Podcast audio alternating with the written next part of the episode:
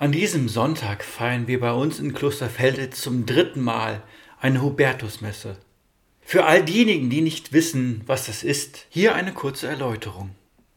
Eine Hubertusmesse ist in einer evangelischen Kirche keine Verehrung eines Heiligen, sondern eine Erinnerung an einen Menschen aus der Vergangenheit und eine Überlegung, inwieweit das menschliche Tun dieser Person für uns heute in der Gegenwart noch oder überhaupt ein mögliches Vorbild für unser alltägliches Leben sein kann.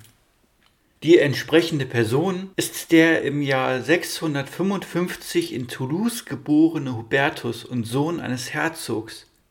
Im Erwachsenenalter wollte er zusammen mit einer Fürstentochter eine eigene Familie gründen. Doch während der Geburt seines ersten Kindes verstarben Frau und Kind was Hubertus in eine tiefe Krise warf.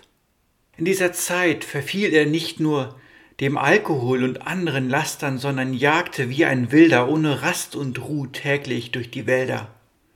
Erst als er bei einer solchen Jagd auf einen Hirsch traf, bei dem er im Geweih des Tieres ein strahlendes Kreuz erkannte und er eine Stimme hörte, die seinen Namen rief und zu ihm sprach, Vergiss nicht, worauf es wirklich ankommt. Vergiss bei allem, was du tust, das Wesentliche nicht. Ließ er von seinen Süchten getriebenen Taten ab, schaute zu Hause in einen Spiegel und erschrak über sich selbst, nicht mehr erkannte. Weil er gemerkt hatte, dass sein Leben so nicht mehr weitergehen konnte, änderte er es komplett. Er verschenkte sein Hab und Gut, kümmerte sich um Bedürftige und Kranke und wurde nach dem Studium der Theologie Priester und später Bischof. Er vollzog eine 180 Grad Kehrtwende vom rücksichtslosen Jäger zu einem besorgten Bewahrer der Schöpfung Gottes. Doch was hat nun dieser spezielle Gottesdienst, der nicht nur für Jagdinteressierte spannend sein könnte, dem Thema Hass unserer digitalen Kirche zu tun, wird sich die Mehrheit fragen. Nun, in Vorbereitung auf diesen Gottesdienst stieß ich in diesem Jahr auf viele stärkere und schärfe Kritik an einer solchen Veranstaltung.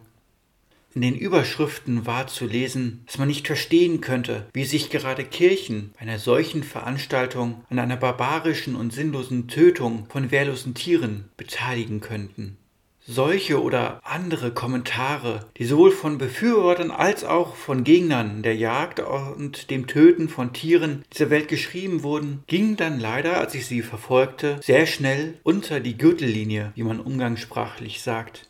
Es wurde sich gegenseitig beleidigt, beschimpft und es eskalierte teilweise sogar bis zu Drohungen. Und so war an einen anregenden sachlichen Diskurs zu diesem Thema, zumindest digital, nicht mehr zu denken.